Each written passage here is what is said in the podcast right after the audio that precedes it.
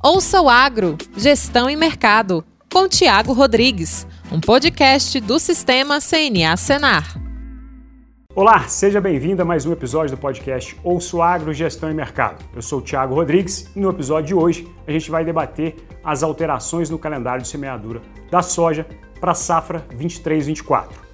Para debater esse tema e discutir um pouco do, do impacto que isso tem a nível setorial, eu tenho aqui dois especialistas, né? O Renato Rezende, gerente de Sanidade Vegetal da DAPAR do Paraná, e o Ricardo Felicetti, que é diretor do Departamento de Defesa Vegetal da SEAP, do Rio Grande do Sul.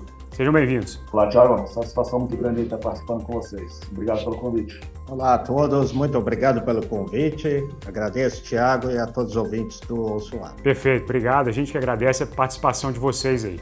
Bom, para a gente quebrar o gelo e começar esse bate-papo nosso, eu perguntar direto para o Renato aqui. Renato, essa é, calendarização do, do, plantio de soja aí e o impacto que ela traz para o manejo eficiente da ferrugem asiática, o que, que, você enxerga disso de benefício para o setor? Realmente ela é efetiva no que ela se predispõe a fazer? Então, vamos, vamos abordar primeiro para que serve o calendário, né? O calendário de semeadura da soja. O Paraná, alguns anos atrás, ele já teve um calendário pré-estabelecido, né? É, que iria numa portaria estadual essa, essa data de plantio aí até dia 31 de dezembro. Ele serve, é, qual, a gente vem observando que nos últimos anos a gente não está tendo uma disponibilidade grande de produtos eficientes, né? não tem lançamentos de novas, novos ingredientes ativos para controlar a doença. E nesse sentido, então, há uma preocupação em se manter a eficácia agronômica daquilo que a gente já tem disponível no mercado. Né? Então, o calendário de semeadura ele veio para isso. Né? Ele tem como objetivo principal limitar o período de semeadura para que você diminua o excesso de aplicações.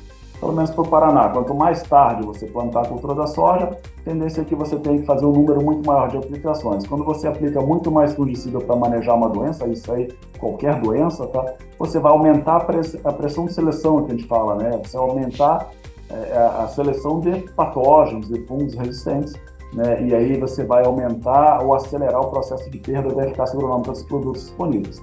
É, é, é uma medida é, que tende a ser eficaz, né? mas que traz um grande impacto para o setor produtivo, principalmente para o Paraná, onde as propriedades são menores e a diversidade climática é muito grande, né? traz uma série de dificuldades quando você fecha um período específico para o Paraná inteiro. Né? Frente de outros estados que têm uma condição climática mais estável, a gente aqui no sul sofre bastante, tem regiões muito mais frias, tem regiões quentes, a variação cultural também do produtor. Então, quando você fecha um calendário desse jeito, você traz um impacto direto para o produtor que terá que fazer alterações no seu manejo.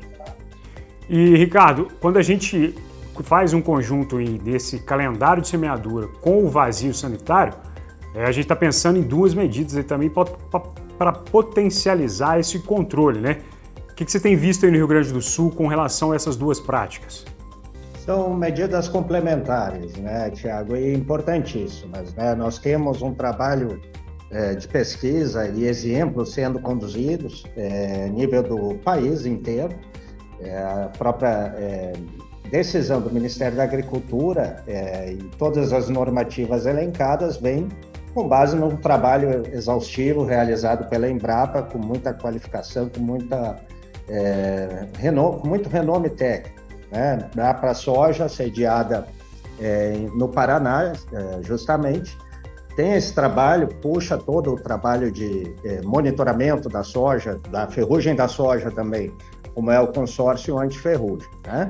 Portanto, é, o vazio sanitário, é, ele entra como uma medida para é, diminuir a presença de um hospedeiro e, dessa forma, o fungo não tem condições de proliferar massivamente e o calendário de semeadura vem, né, como bem explicou o Renato, a restringir a cultura e as aplicações do ponto de vista de é, evitar a pressão de inóculo e esse fungo ter condições de desenvolver resistência.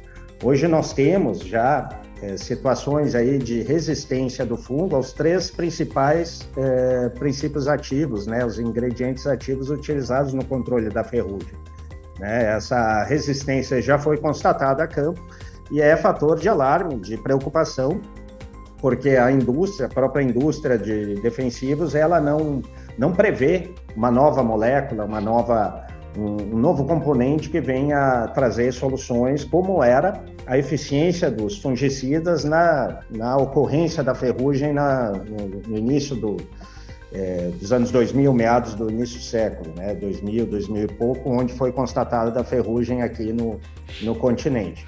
Portanto, é preocupante, sim, é, a, a, preservação aí dos ingredientes ativos é, um, é, um, é uma condição indispensável para que a gente tenha a manutenção das produtividades da soja, dessa cultura que é, traz tanta riqueza para o país, né? E onde não houver controle, esse, esse, esse fungo, esse patógeno, tende a causar prejuízos de até 90%, né? viabilizando é, um cultivo ponto de vista aí comercial. Portanto, é importantíssimo a, não só as ferramentas químicas, como as medidas complementares, né, que são vazio sanitário, calendário de semeadura e o manejo integrado de forma geral. É, e toda, toda essa parte inicial aqui, a gente está tentando realmente é, balizar a, a turma que está nos acompanhando aí sobre a importância dessa, de, dessas medidas, né, tendo em vista a portaria 840, que foi publicada agora no dia 7 de julho, né, definindo essa calendarização do plantio de soja a nível nacional. E para muitas regiões isso trouxe uma série de impactos, né? ou vai trazer uma série de impactos. Né? Então, esse, esse é o chamariz principal desse episódio, justamente tentar entender do ponto de vista é, do produtor e também da, do, das instituições que estão é, inseridas aí no setor produtivo, é, o que, que é essa alteração, principalmente para as regiões que a gente tem aqui hoje, Rio Grande do Sul e Paraná, é, a redução do calendário de plantio traz para o setor. Né? Então, do, desse ponto de vista, a partir dessa portaria, o, o Renato, o que, que, você imagina que pode vir a acontecer é, a nível setorial aí no estado do Paraná? Bom, Tiago, é, a, nossa experiência mostra que, que, a gente vai ter uma grande dificuldade, né, pela, pela restrição que ocorreu, né. O que, que a gente tem de experiência? Quando a gente tinha calendário de semeadura, a gente tinha um período de semeadura até dia 31 de dezembro, tá? E todos os anos a gente tinha dificuldade é, de, de, de, de, que todo, todo o Paraná fizesse o plantio até essa data, justamente porque cada região tem sua condição. Tá? E uma, um período de estiagem ou um período de excesso de chuva já vai trazer uma complicação para o produtor, tanto para colher a, a safra que ele plantou lá no começo da primavera, ou para até mesmo semear a soja nesse, nesse mês de dezembro. Geralmente, mês de dezembro é muito chuvoso para a gente aqui, tá? então todo ano a gente tinha que flexibilizar para uma, uma gama grande de, de, de produtores o plantio até meados de janeiro por condições climáticas. Tá? É, Para você ter uma ideia, nós temos regiões aqui no, no, Paraná que estão no mês de dezembro, meados de dezembro, já estão colhendo culturas de inverno. Né? Então, qualquer variação climática ali em dezembro vai atrasar isso tudo e vai dificultar o plantio da soja. Então, é, é, é, muito, vai ser bastante complicado. Tá? É, são pequenas propriedades no estado todo, a variação climática é muito grande. Cada região, região norte tem um sistema de cultivo, oeste é outro, sudoeste é outro e, e vai ser difícil de a gente conseguir padronizar isso, tá? É, o que foi pensado, né, que a gente está pensando em trabalhar com áreas de calendário de semeadura diferentes para cada região do, do, do, Paraná. Mas isso não é tão simples, né? Você não consegue traçar uma divisão exata, não. Aqui planta até dia 19 de dezembro, ali planta até dia 31, ali planta até. Não é simples assim, né? Sempre vai ter alguém que vai ser prejudicado. É, e para o órgão de fiscalização como a gente, isso vai trazer uma grande dificuldade também para fiscalizar. Tá? A gente vem acompanhando a questão da eficácia agronômica, como o Ricardo comentou, a questão da manutenção das eficácias é extremamente importante, mas o setor, é, mas a produção da soja também é importante. Então a gente tem que tentar pesar os dois, né? O ideal da pesquisa é uma coisa, mas também tem a, a, a, o produtor que está lá na ponta lidando com o dia a dia, com as, as dificuldades climáticas. E a gente tem, tem, a gente como órgão de defesa tem, que estar tá balanceando isso, né? A gente sabe que o ideal é um calendário curto, fechado, mas na prática a gente trabalha com biologia, isso aqui não é matemática, né? Então tem muitas variáveis que vão estar interferindo ali no dia a dia do produtor e aí que está a grande dificuldade, a gente conseguir equilibrar isso tudo. E como a gente tem uma condição climática muito diversificada, não é fácil um calendário apertado assim. É, eu imagino que o desafio aí é realmente gigante tendo em vista aí essa, essa variabilidade regional que você colocou aí, né?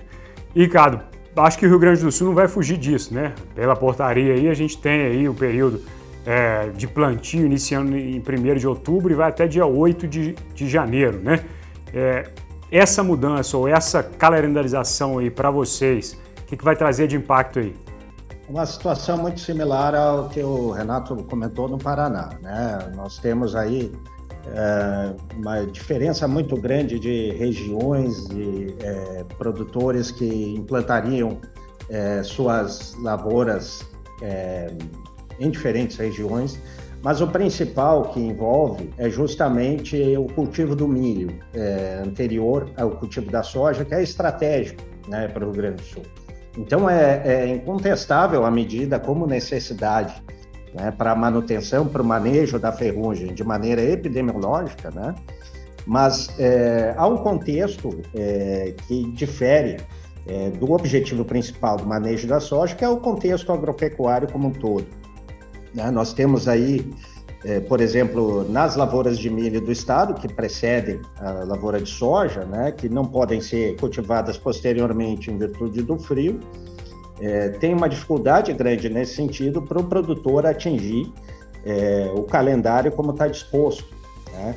É, soma essa dificuldade um ano de El Ninho, que está se configurando aí, que tem é, especificamente para essa safra, né? Tem uma configuração de El Ninho que viria a se estabelecer é, agora, já estamos vendo algumas é, amplitudes climáticas, algumas condições bem é, características de um ano de El Ninho, onde vai ter excesso de chuvas. Isso vai causar uma dificuldade muito grande para o produtor para estabelecer o seu estande de é, de, de, sementes, enfim, de plântulas, né, para conseguir é, implantar a sua lavoura. E essas dificuldades é, tendem a se somar justamente na definição do calendário, né, no, no atendimento ao calendário da semeadura. É, esse ano, essa safra vai ser o primeiro calendário de semeadura no estado do Rio Grande do Sul. Né? Nós tivemos um trabalho desde 2007, um trabalho de é, conscientização, de convencimento ao setor. E o ano de 2023 foi o ano de é, consolidação do vazio sanitário. Tivemos o vazio sanitário é, de julho até setembro, agora está vigente, né? e temos tido uma ampla, é, uma ampla aceitação aí e, e comprometimento dos produtores né? no controle de é, plantas espontâneas de soja, é, na, na, no acompanhamento das lavouras que estão no pousio, né, ou outras que estão sendo cultivadas com pastagens de inverno e culturas de inverno, enfim.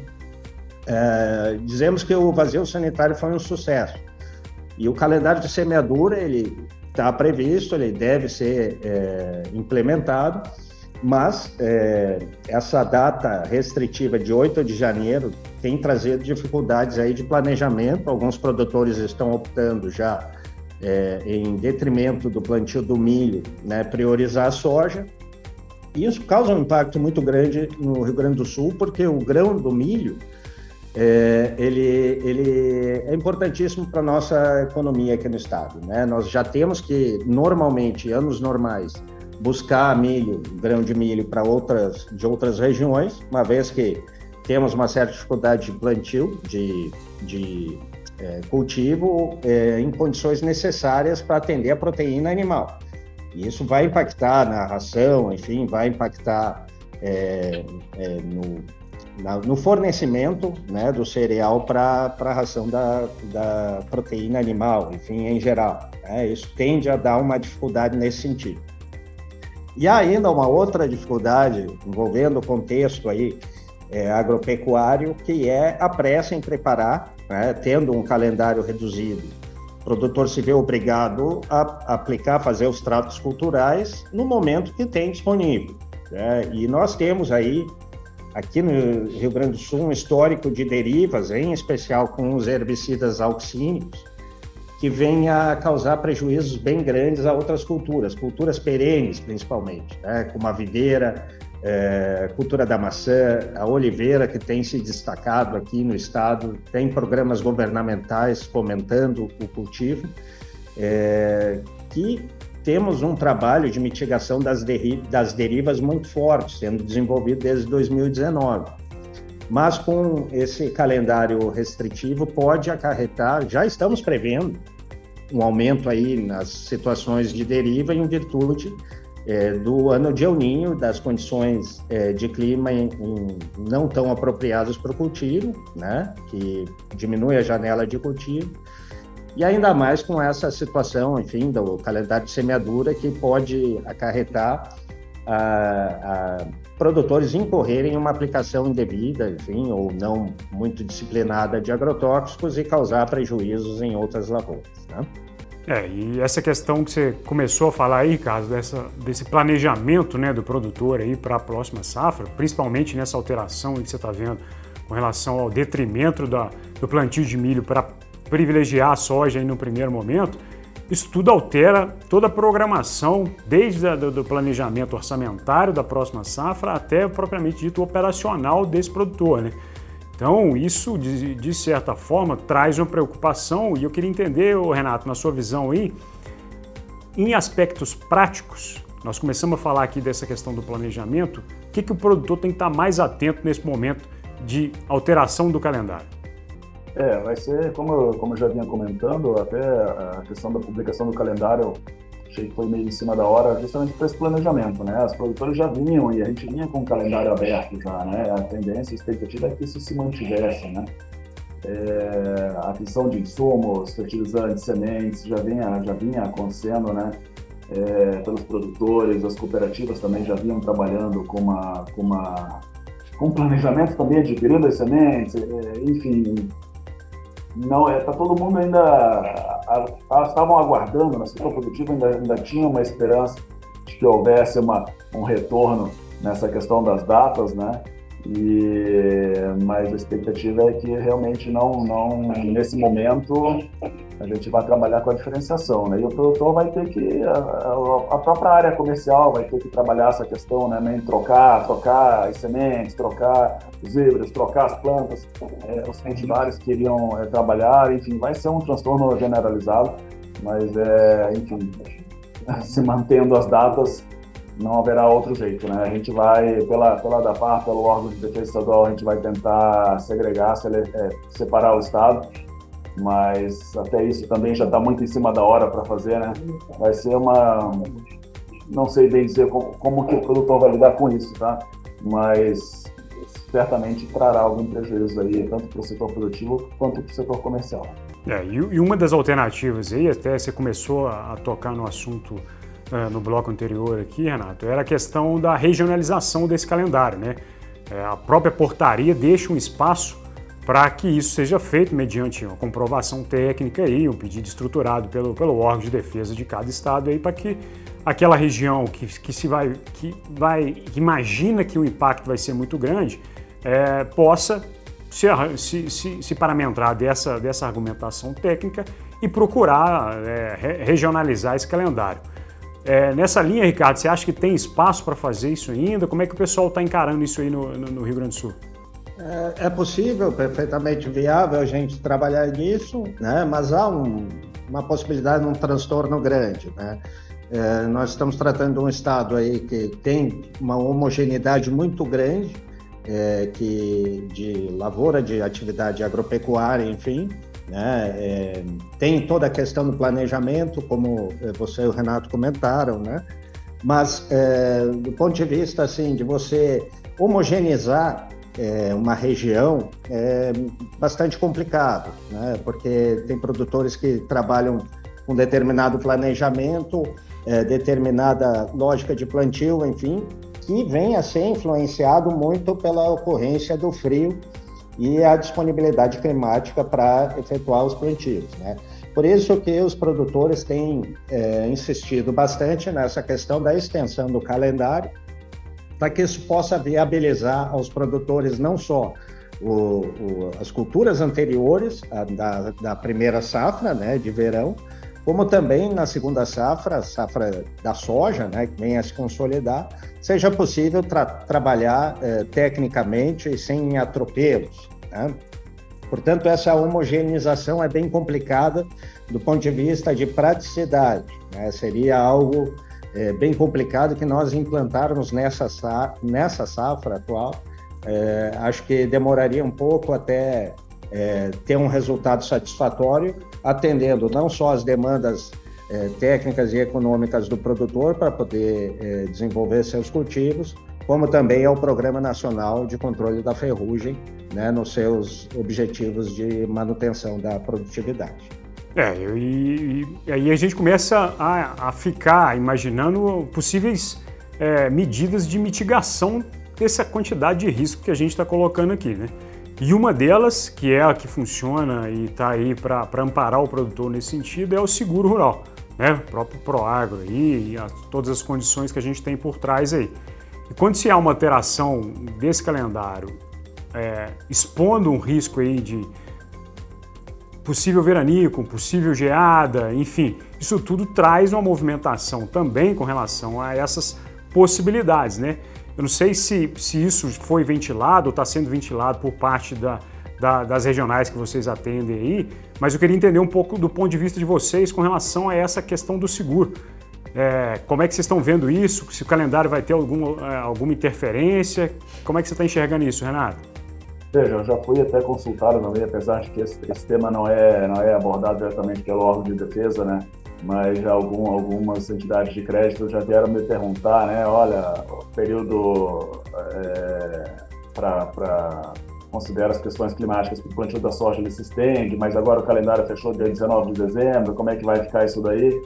É mais um dos transtornos que terão que ser resolvidos aí nos próximos dias e a gente também não tem resposta, tá?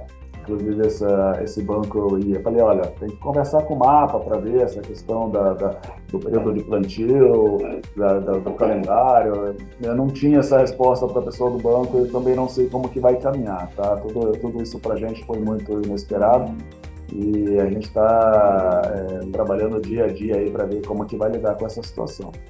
É, então esse, esse... fica à vontade, Ricardo. Me permite, Tiago. É, não, é, justamente, é uma das questões aí bem.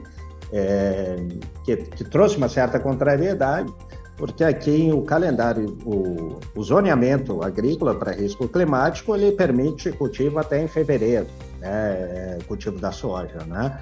Então, claro, a gente sabe que a medida de defesa fitossanitária difere e estabelece esse corte. Então, é, as instituições de crédito entendo que não estão prevendo o uso do calendário para fins de financiamento, né? É, para fins de, desculpe, para seguro agrícola, enfim. Mas, é, como tem essa limitação legal é, no cultivo, isso com certeza vai impactar no seguro agrícola, né? É, sem dúvida, o próprio produtor vai se ver é, desencorajado a cultivar fora disso, até porque legalmente ele não, não, não vai ter respaldo, ele não pode. Né? Então, é, é, importante que haja uma convergência é, nessas duas questões também, né? tanto a questão do zoneamento de, de risco climático, como também na questão do, da, é, da defesa sanitária vegetal para é, convergir nesse assunto e tirar qualquer é, confusão da parte do, é, do produtor rural, enfim, é, de entendimento, e para que ele possa aí cultivar e venha a, a desenvolver suas lavouras de maneira adequada. Né? Portanto, ainda é uma discussão que está em aberto e, e, vai tramitar com certeza. Né? É, e tudo aquilo que a gente está conversando ao longo desse episódio aqui pode ter deixado um ponto aí é, de, de, uma pulga atrás da orelha aí de muito produtor que está nos ouvindo aí, a turma que também está nos acompanhando, é com relação à motivação dessa alteração de calendário, né? Tendo em vista que a gente já vinha é, com ele implementado aí na maioria das regiões, a, funcionando muito bem, né? A gente sabe da, da dinâmica de, de, de, alteração, né? Sempre balizada aí no último ano, é, e a forma como foi alterada, é, isso deixou sempre, deixa, deixa o setor um pouco receoso, porque o setor sempre está querendo participar desse tipo de decisão. Né? Quando aparece uma portaria nomeando e, e, alterando o tipo de, de, informação dessa aí, é, acaba é, gerando toda essa repercussão que está que tá gerando e trazendo essa discussão para esse programa que a gente está fazendo aqui. É, aí eu queria entender com vocês se como é que foi feito, se vocês participaram, como é que é a ação regional nesse processo, Vocês têm mais ou menos isso mapeado aí, Renato? Tiago, a, nossa expectativa é que se mantivesse, tá? Tudo, tudo apontava que as datas se manteriam, tá? A base sanitária se manteve, o calendário semeadora também vinha se mantendo. É, não havia, tirando o último ano, que foi um ano extremamente chuvoso, com aumento do uso de fungicidas, foi notável, claro, é, mas os produtores, de modo geral, conseguiram ter o controle eficiente da, da, do problema sanitário. Tá? É, tudo é, é, evoluía para que a data se mantivesse, ou que se houvesse um fechamento de calendário, que não fosse tão drástico, né?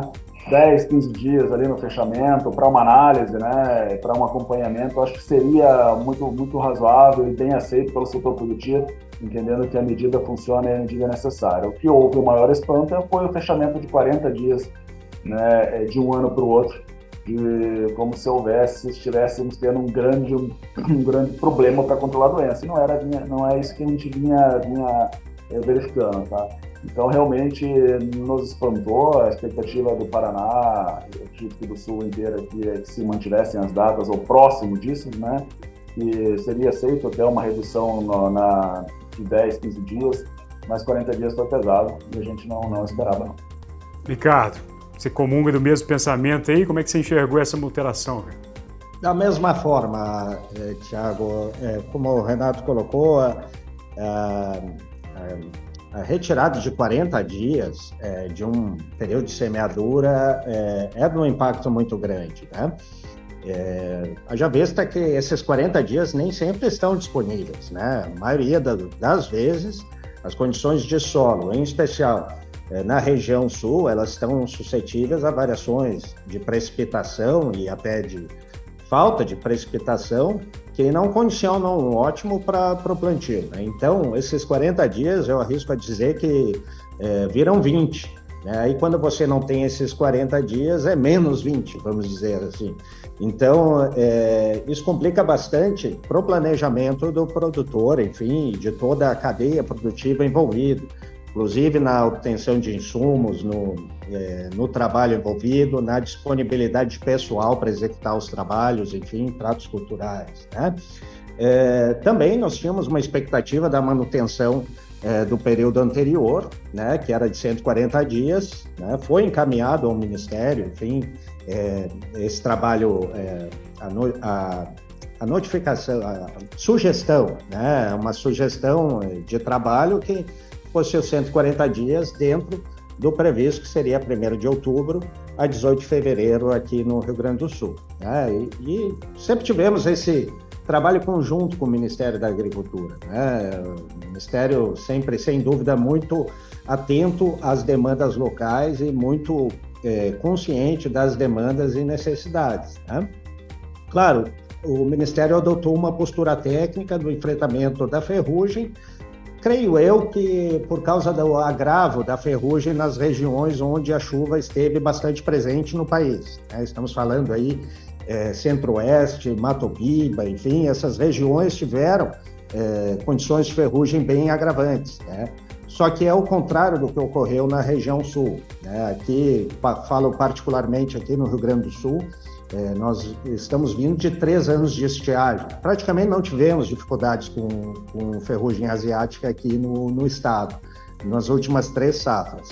Tivemos aí é, monitoramentos, detecção de esporos, né?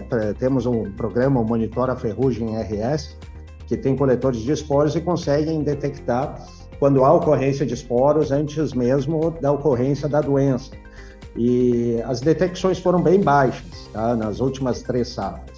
Portanto, é, é uma medida que, de certa forma, é, poderia ser flexibilizada, é, entendo que para os estados do Sul, especialmente, por essa questão tanto da influência das precipitações aí que vamos ter, que estamos tendo e vamos ter muito presentes, né? como também pela questão aí das estiagens e do, da peculiaridade no planejamento das lavouras, que aqui é, tem suas diferenças do resto do país. Né? Bom, eu queria agradecer a vocês aí, a gente está caminhando para o fechamento desse episódio, né?